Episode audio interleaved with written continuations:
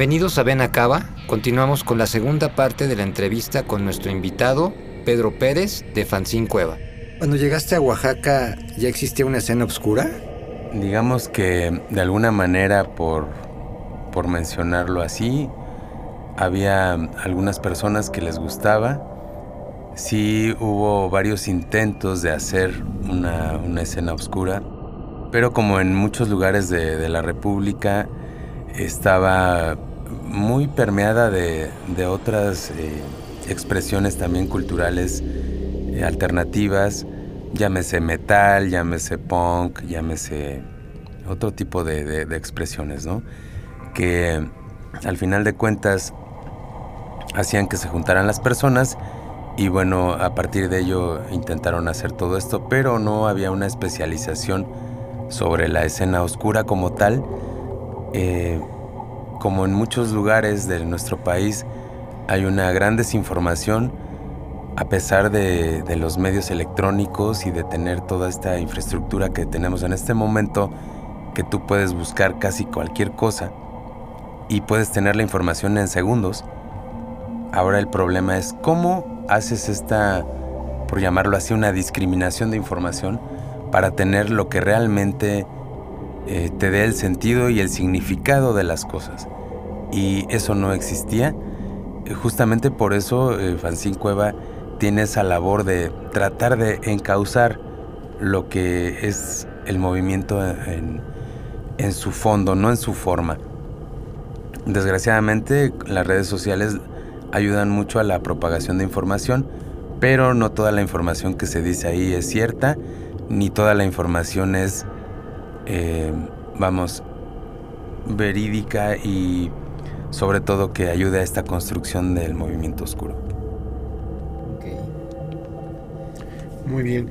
Eh, Pedro, ¿qué diferencia ves de la escena oscura de hace 30 años que eh, vivimos a la actual? Eh, y digo, esto te lo pregunto ah, general, ¿no? O sea, actual en lo que está sucediendo en la Ciudad de México, eh, en Puebla, en Querétaro, eh, Guadalajara y por supuesto Oaxaca. Me parece que sí hay muchas diferencias. Eh, en este momento, como lo acabo de mencionar, las redes sociales, la tecnología ha hecho que la información se propague muy rápido. No siempre es lo mejor.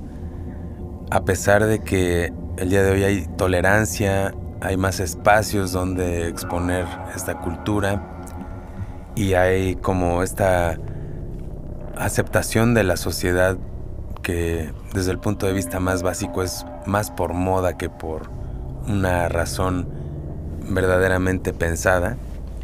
Sin embargo, eh, yo creo que en este momento hay demasiada confusión. Esa es la palabra para determinar este momento. En aquellos ayeres, hace 30 años, había tal vez muchas menos eh, formas de, conocer eh, parte de esta cultura, pero había también una cierta certidumbre de lo que estabas teniendo. Ejemplo, ibas al Tianguis del Chopo, ibas a la Lagunilla, ibas a un- una tienda de discos ya extinta como Tower o como Mix Up. Sorba. Sorba, claro. Sí.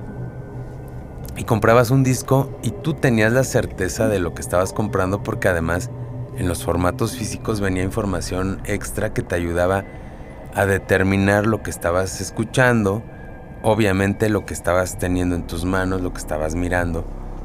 Y era una guía, desde mi punto de vista, infalible para que no te perdieras. Hoy en, día, yo les pregunto, ¿Acaso en Spotify hay reseñas donde vengan las historias de las canciones y las bandas, etcétera, etcétera? La respuesta es no. Segundo, tú tenías un disco hace 30 años y escuchabas todos los sonidos que se habían producido en el disco. En un formato que pareciera, híjole, es algo muy curioso, pero pareciera que para ese momento era muy avanzado y que hoy en día estamos retrocediendo. ¿A qué voy? Tú tenías una manera de escuchar la música con dos bocinas, que es el formato estéreo, y podías escuchar lo que pasaba en la bocina izquierda y en la bocina derecha sin ningún problema. Había bandas incluso que no pertenecen a la escena que hacían muchas cosas experimentales y que podías darte cuenta de cómo era que se construían esas atmósferas. No se diga con audífonos, bueno, era una experiencia brutal porque no había ruido que te molestara para que tú disfrutaras ese, esa atmósfera y ese ambiente, esa obra en su, en, su perfecta eh, ejecución completa. Hoy, gracias a plataformas como Spotify, y me refiero a Spotify en específico porque de todo lo digital que existe en este momento, Spotify es lo peor para escuchar música. ¿Por qué? Si de por sí el formato comprimido de música, que es el MP3, ya tiene, vamos a decirlo así, un recorte muy importante con respecto a las atmósferas que debe de tener una canción, un sonido completo. Spotify todavía hace una compresión mayor para que quepan más canciones en su plataforma lo cual demerita por mucho la obra. Entonces, si quieres escuchar una media canción o menos del 50% de la canción, escucha Spotify, porque no vas a escuchar todo. Hay otras plataformas como Bandcamp, por ejemplo, que sí manejan formatos donde realmente está completo el, el, eh, el sonido, la obra es perfectamente este, muy apreciable Sí, también hay mucha información. Y hay información de las bandas, de los discos, de los países de donde vienen, de los géneros que tiene, todo, todo esto. Venta de mercancía física. Es correcto. Entonces, sí hay esa gran diferencia y me parece que en este momento toda la, la banda, todos los chavos que están consumiendo estos contenidos, que son hechos para que los escuchen en el celular con una sola bocina, porque además ese ese punto se me estaba yendo. Hoy en día, los que no escuchan en una bocina, lo escuchan en unos audífonos que por supuesto ya no dan ese sonido estéreo. Y esta gran moda de las famosas bocinas portátiles. Compras tu bocina portátil donde el sonido está comprimido para escucharlo en monoural, es decir, en un solo canal. Entonces, ¿a qué horas estás escuchando la obra completa? Tienes solo el 50% con una compresión brutal y tú dices, ay, qué bien suena. No, discúlpenme muchachos, pero solamente aquel que ha sido artillero y que ya no tiene oídos puede escuchar pues eso bien, ¿no?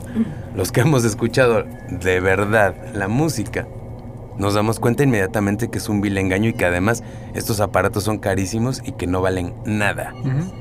Esa es la verdad. Sí, sí, hechos en China. Digo, no es que esté mal, ¿no? Pero este, pues es son accesorios que te van a durar a lo mejor un cierto tiempo, ¿no? Y que están hechos para eso, para que sigas comprando este lo que vayan las nuevas tecnologías, ¿no? Sea, nuevos diseños y así. Y, por último, también en ese sentido, el uso del Bluetooth también demerita porque una señal remota jamás va a competir con unos cables. Eso es una cosa muy, muy lamentable. Si ya de por sí el MP3 está recortado, ahora imagínate en una señal remota en la cual está haciendo una emisión parecida, muy parecida al FM, que el FM pues obviamente sí se transmite en estéreo, el Bluetooth no. Y lo recibes en un monaural con un sonido comprimido para que lo escuches entre comillas bien. Es muy lamentable. Sí, sí, claro.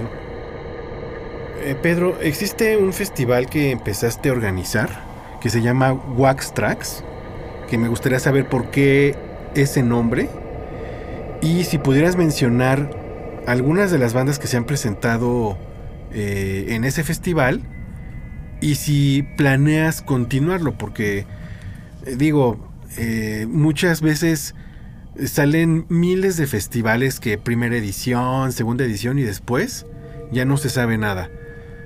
Y bueno, pues me gustaría que nos pudieras comentar. Bueno, el, nombre de Wax Tracks eh, surge primero porque pues, es la, la, parte con la que se abrevia Oaxaca, Wax. Y, y bueno, esto también hace una reminiscencia a una compañía de, de música, ¿no? que era la Wax Tracks Records. Entonces, eh, esto es muy significativo porque está pensado justamente en la unión de dos componentes muy importantes de la música eh, oscura de este momento y es la incorporación de la tecnología. Es decir, está pensado siendo un festival electrooscuro.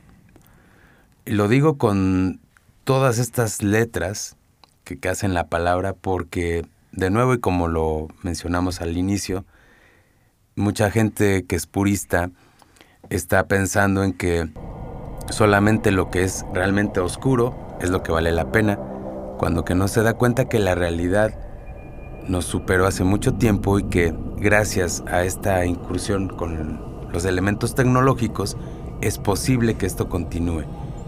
Ejemplos hay muchos, pero bueno, voy a poner uno. El Cold Wave regresó después de cuántos años gracias a la tecnología gracias a que se pudieron hacer nuevos diseños de sonido que dieron una frescura fabulosa, que hay bandas que, bueno, no voy a hacer aquí el comercial obviamente, pero hay bandas que nos encantan, que son muy buenas, ¿no? Y que gracias a, esta tecnología eh, pudimos avanzar, pudimos enriquecer un movimiento. Entonces, eh, es, es, como un homenaje a esta fusión. Sí, sí, y digo, perdón que te interrumpa en eso, pero yo ahí tengo un comentario eh, que justamente este regreso del Cold Wave, del post-punk y todos estos géneros que están surgiendo con mucha fuerza, eh, sí creo que la tecnología ha superado a estos proyectos porque ahora es muy común ver un dueto o un trío en escenario en donde solamente le ponen play a su a su laptop y es todo. O sea, el único que se deshace es el vocalista, ¿no? Brincando, sí está cantando. Pero los demás, o sea, y yo creo que eso no sucedía hace 20, 30 años, o sea, y vuelvo a lo mismo, a nosotros nos tocó ver a muchas bandas de post-punk eh, que salían a tocar verdaderamente, o sea, entonces, ¿qué opinión tienes al respecto? Porque igual, podríamos, yo podría mencionar muchos de los proyectos que están actualmente, este, pero bueno, me quiero reservar. Mira, yo creo, que en, ese sentido sí hay un, hay un abuso, como bien lo mencionas, un abuso de la tecnología para lograr esos, esos sonidos, esas atmósferas y esas ejecuciones. Sí, efectivamente hay ese abuso, pero al mismo tiempo también he de decirlo que gracias a, esta tecnología se han recuperado estas, estas cosas y se han enriquecido también. Yo creo que ya ahí es una decisión entre aquellas personas que están haciendo estas creaciones de manera que solamente le ponen play o que deciden realmente tocarlo. Y, por el otro lado también de las personas que estamos del otro lado escuchando y que decidimos ir a ver a alguien que solamente le pone play o ir a ver a alguien que realmente está tocando. Creo que eso también es responsabilidad de nosotros como oyentes de, determinar qué es lo que queremos, ¿no? Porque al final es una experiencia que vamos a tener o que no la vamos a tener, ¿no? Creo que ahí, ahí sí hay, hay esas diferencias. Y bueno, eh, continuando con, con, esta parte de lo del Wax Tracks, justamente es, es esta, esta reunión de la parte oscura y de la parte tecnológica, cómo se, se encuentran, cómo se hacen, cómo dan nuevos hijos, por así decirlo, que son al final de cuentas bandas tanto actuales como, como bandas antiguas que han incursionado en otro tipo de expresiones gracias a esta tecnología. Hay muchos ejemplos, también igual no voy a hacer comerciales de las bandas, pero hay varios ejemplos de, de bandas que han logrado tener este tipo de, acercamientos y que al final del día es algo fabuloso, por lo menos para el oído. Ok. Y bueno, eh, de, ¿desde cuántos festivales eh, has realizado? ¿Y cuáles para ti? Digo, yo creo que todas las bandas que han ido tienen su importancia. Este, ¿Podrías mencionarnos eh, pues algunas de las que se han presentado? Eh, sí, van dos emisiones hasta el momento. Esto inició prácticamente un poco antes de que terminara la época pandémica. En el 2021 se hizo la primera emisión del Wax Tracks. Se tuvieron a varios artistas. Mm, creo que sí fue una, una combinación bastante enriquecedora. Estuvieron proyectos como Soraya, que aquí en, México los conocemos como Soria, este proyecto que le abrió a Bauhaus cuando tocó aquí en, en, el, Parque, Bicentenario. Bicentenario. exactamente. Tuvimos también a, bandas como Robot, Pain Reels, Vitamnon Mortem. Tuvimos bandas también como lo que, lo que surgió después de, Doctor Contra. Eh, esta, esta parte de, que quedó de, los restos, vamos a decirlo así, de los últimos años de los noventas y parte de los 2000 con tres proyectos que llegaron. Eh, en este caso también tuvimos la, presentación de, un artista de Grecia que, hacía unas cosas increíbles con, con unos controladores con tornamesas así virtuales y todo. Yo creo que fue un, muy buen este, festival y por parte de los DJs, bueno, tuvimos la presencia de Christian Hyde, eh, que también nos acompañó en, esa ocasión, aparte de, los DJs locales como Clauren, como eh, también este Protec y, Enigma, que también fueron fundamentales para completar el festival. También hemos tenido participaciones de Colombia, como Aman Rouge. Eh, teníamos programado un proyecto de Francia que al final eh, tuvo algunos problemas y ya no pudo llegar. Eh, también hemos tenido a bandas nacionales como Lucida Fila que retoman mucho la parte completamente de lo que es el, rock gótico. Das Leiden que está como en esta onda minimal synth dark wave por decirte algunos. Ok. Oye, ¿y el festival cómo está estructurado? O sea, ¿es de un solo día? ¿Son más, varios días? ¿Los escenarios igual es en uno solo o, lo vas cambiando? En la primera emisión eh, solamente fue pensado para una sola sede, es decir, un solo lugar donde se presentaron todos. Fue maratónico, fueron algo así como cerca de 12 horas de música. Eh, bueno, al final se logró, se hizo, muy cansado pero muy reconfortante. Y ya en la segunda emisión fue pensado para dos días, con diferentes sedes y de acuerdo a la sede eran los artistas que se iban presentando. Y bueno, sí va a seguir adelante, no sé cuántas emisiones se puedan lograr y también quiero decirlo así, no sé si las condiciones también lo permitan eh, para que se haga anualmente, pero de que va a seguir el festival va a seguir. Bueno, Pedro, eh, yo creo que esta es una de las preguntas que, esperamos todos y tal vez mucha de la gente que, que, nos escucha y que también tiene como mucha noción de qué está pasando a nivel nacional.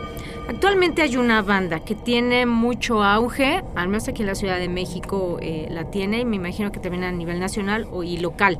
Es originaria de Oaxaca y me refiero a la band Sont Imaginerie. Disculpa mi francés. Yo pensé que disculpa tu oaxaqueño. También. y, y- y bueno, parece que el público, o al, al menos eso parece, que la asume como la máxima representante de la escena oscura oaxaqueña, ¿no? Eh, y, y más allá, digo, no, no ha quedado solo a nivel local, ¿no? En Oaxaca. Pero ¿qué pasa realmente con, con la escena oaxaqueña frente a este fenómeno? Evidentemente hay más, eh, pues más bandas, ¿no? O sea, se está haciendo más, ¿no? A nivel local. Eh, me parece ahí que hay una, una construcción que tiene bastante tiempo. La, esta banda, Sonora Imaginaria, es más o menos el resultado de otros proyectos que, que existieron anteriormente, entre ellos eh, uno que, en el cual participó un violinista ya difunto, eh, que todos lo conocíamos como Taoyama. Y bueno, al final de cuentas es, yo creo que un buen intento, ¿no? De, de hacer algo, pero que desgraciadamente nos gana nuestra condición de mexicanos, de latinos, pero lo peor, de tercermundistas. ¿A qué me refiero con esto? Eh, nosotros como personas no nacemos sabiendo las cosas. Pero eso no es ninguna excusa para que promovamos la ignorancia. Y peor, para que ejecutemos en la ignorancia las cosas. Es decir, algo te gusta, no lo sabes, vas, lo investigas, lo practicas y luego lo ejecutas. Pero, ¿qué pasa cuando hay una confusión total entre varias cosas? Y voy a ser muy puntual. Primero, este francés oaxaqueño, sí. mm, mi pregunta es de dónde salió. Es decir, si se está eh, poniendo como una bandera de Oaxaca, bueno, en Oaxaca le quiero decirles a todo el público que no se habla el francés. Se hablan 16 lenguas eh, originarias y el español. Y tonterías también, ¿no? Pero el francés no se habla. Excepto para los, ah, vamos, avecindados y turistas que llegan a Oaxaca y que a mí me parece, desde el punto de vista como mexicano, como oaxaqueño, una burla que digan que un nombre en francés representa a Oaxaca. Primera y diez. Segunda, eh, me parece que cuando algo tiene cierta carga de lo que es la costumbre, de lo que es la tradición y más allá, de lo que es los significados de por qué y cómo están las cosas aquí y ahora, debe de tener un cierto respeto. En Oaxaca estamos acostumbrados a respetar nuestras costumbres, nuestras tradiciones, nos gusten o no, pero siempre se respetan. Entonces, el hecho de que haya personas como esta banda que intente hacer algo así de esta manera, bueno, yo lo tomaría en dos sentidos. Primero, es una broma como moderato, o la otra es, Wow. Es una verdadera muestra de ignorancia. Cualquiera de las dos, pero no puede ser algo en serio. No puede ser algo en serio. Y lo más preocupante es que hay un reflejo de ignorancia en las audiencias que siguen Exacto. eso, por supuesto. Y lo cual es muy preocupante para todos, me incluyo, porque eso significa que no hemos tenido como país la capacidad de informar a las siguientes generaciones lo que podría en un momento dado ser algo serio y lo que es una broma. Entonces, más allá de me puede o no gustar, puedo estar o no de acuerdo con la propuesta, lo que sí se debe de tener mucho cuidado es qué es lo que está conteniendo esa propuesta musical. Y de entrada, como les dije, o es una broma o es un monumento a la ignorancia. Así de simple. Pues sí está muy, muy fuerte declaración. Este, pero fíjate que a mí me eh, causaba extrañeza que tú haciendo, organizando eventos en Oaxaca y nunca los vi a ellos en, tu, en tus programas, ¿no? Entonces, a mí sí me llamaron en, en algún momento la atención porque se me hizo increíble cómo de... O sea, de repente surgieron, ¿no? Y empezaron a sonar en todas partes, a tocar en todas partes.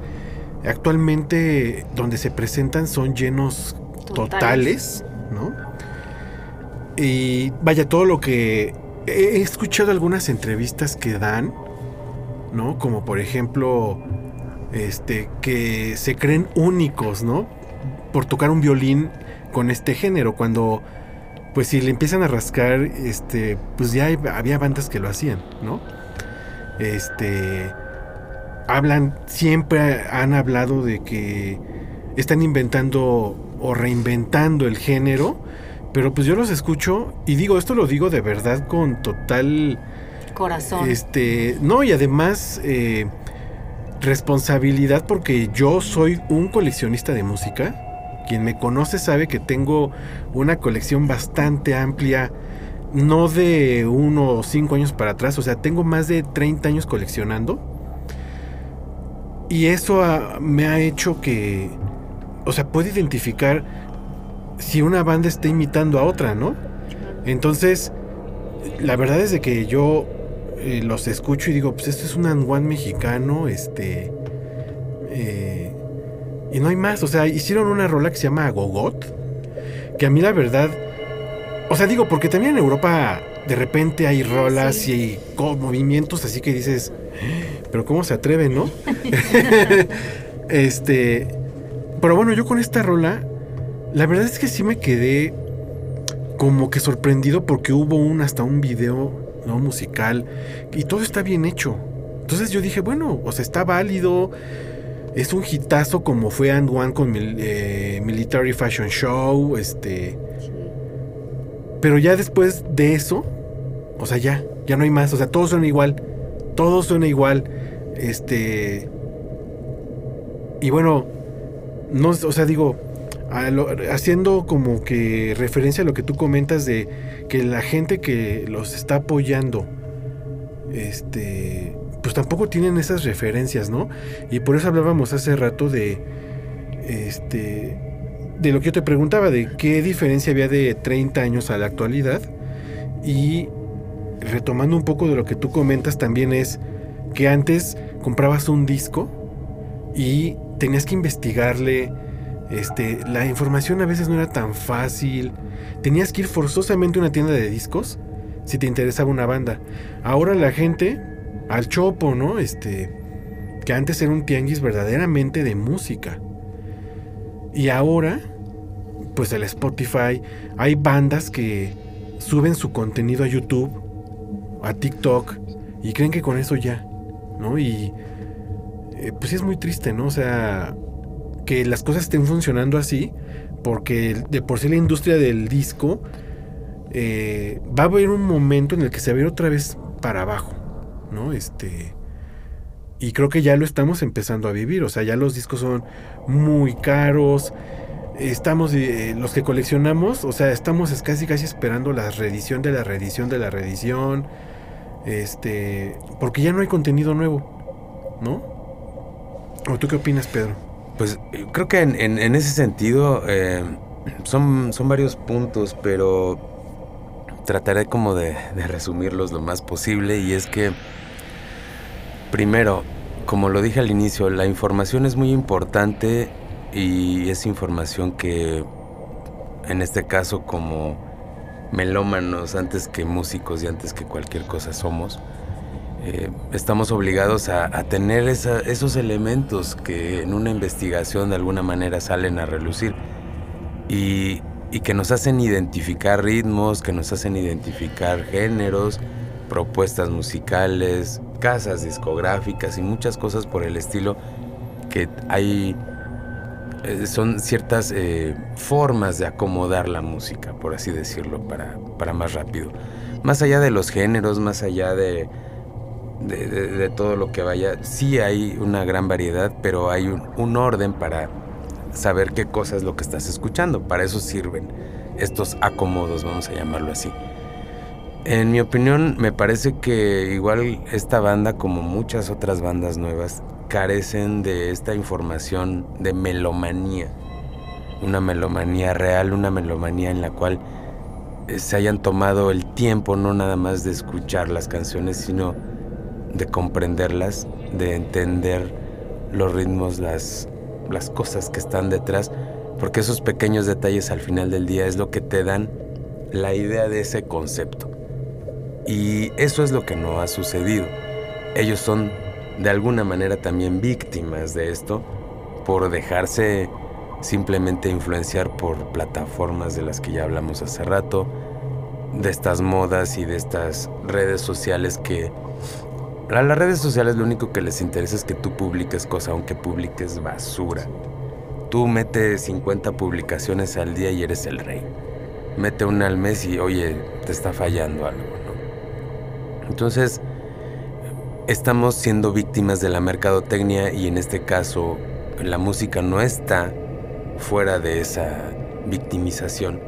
Y pues obviamente hay gente que se deja ir todavía más como estos señores y ese es el resultado. Por eso es que tú mencionaste un track donde aparecen ciertos elementos que te llamaron la atención y que posterior a eso ya no hubo nada más. Bueno, eso es justamente ese resultado. El resultado de, de no tener más allá unas bases, sino simplemente como un chispazo de algo y se se acabó. Como cualquier aficionado. Punto. Ahora, eh, tengo dos preguntas que hacerte, que, que va mm, relacionado con esto. Eh, mencionando esto de las bandas, desde tu punto de vista, desde tu experiencia actual, tu camino recorrido, ¿qué bandas nacionales crees que ahorita las nuevas generaciones, ¿no? Que se están acercando a toda esta escena, que, que también tienen ganas de escuchar algo nacional, ¿crees que están, pues tal vez no innovando, pero sí haciendo un buen esfuerzo, que es reconocible y que podrían ser recomendables, ¿no? Yo pienso que sí, y hay varios géneros, hay varias eh, propuestas. No voy a decir que es exactamente lo mejor ni nada, pero sí debo de reconocer que a pesar de muchas limitaciones, hablando de nuestro país como tal, ¿no? En el cual la industria discográfica prácticamente no existe, Sí. eh, que aunque hay más medios para poderla promocionar, no hay una estructura ni una forma en la cual se puedan distribuir los materiales como deberían de ser, como pasa en otros países. A pesar de todo ello, me parece que sí hay propuestas interesantes, están en el camino, por supuesto. Eh, sí hay bandas de diferentes géneros, tanto gothic rock como minimal synth, como dark wave, como eh, cold wave, etcétera, trip hop. Hay diferentes bandas que sí, si ustedes después me lo permiten, les mandaré una pequeña lista de recomendaciones para la gente, porque aquí puedo decir los nombres y todo, pero yo quiero saber cuántas personas en un momento dado se van a grabar el nombre y luego lo van a buscar y etcétera, ¿no?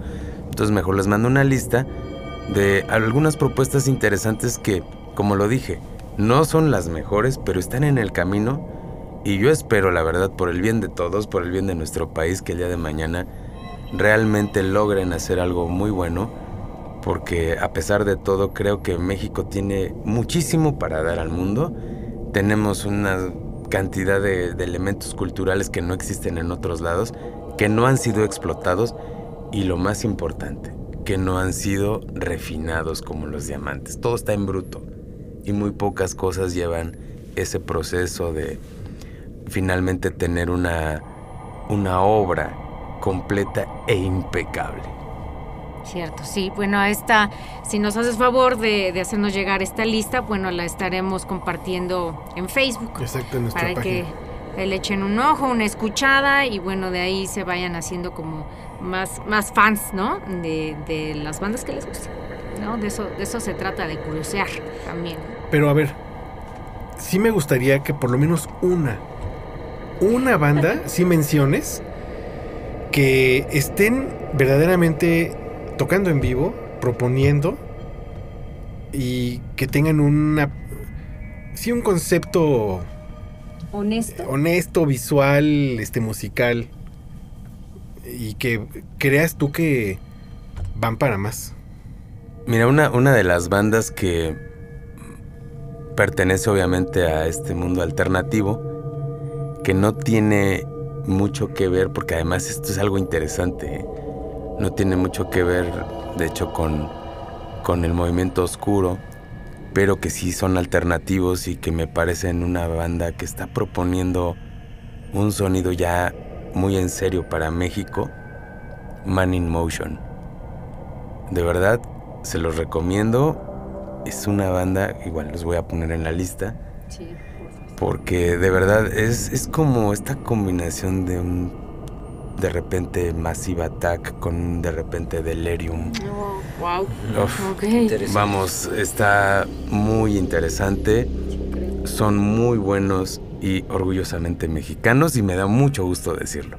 Ni los conozco físicamente, nunca nos hemos visto, así es que esto no es comercial Sí, de no, nada. es exacto. Simplemente los escuché, me encantaron y los recomiendo. Súper, muchas gracias. Pues bueno, entonces va a estar en esta lista, pero ahí ya tenemos un adelanto, ¿no? Así es. Pedro, ¿y qué viene para Fanzine Cueva en el futuro? Bueno, hasta el momento afortunadamente se han ya empezado a construir nuevas redes, nuevas alianzas.